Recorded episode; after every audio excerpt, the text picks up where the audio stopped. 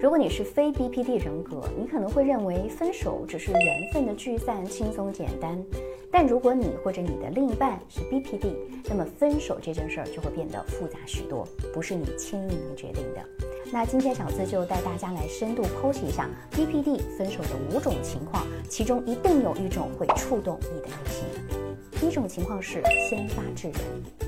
当 BPD 人格的人察觉到情感即将结束的时候，他们会主动提出分手，避免被对方抛弃了。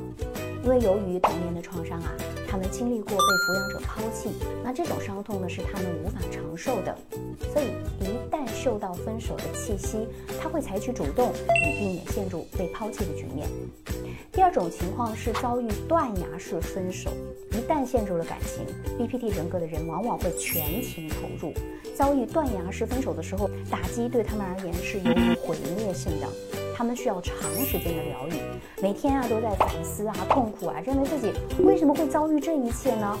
如果能够有心理咨询的介入，他们的痛苦能够减轻一些，时间也会缩短一些。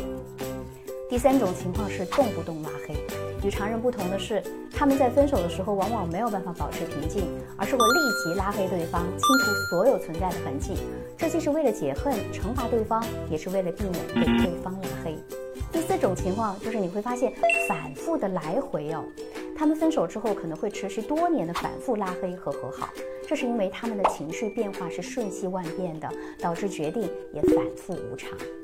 最长的情况之下，他们可能需要两三年的时间才能够逐渐厌倦这种游戏。第五种情况是无缝衔接。在结束一段感情之后，他们会迅速寻找下一个代替者，并且立即进入下一段感情。对于 BPD 来说，无法承受没有关系的生活，空窗期等于什么呢？等于没有活着的意义。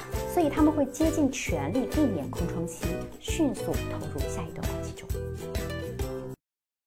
我是小资，关注我，影响千万女性，收获幸福。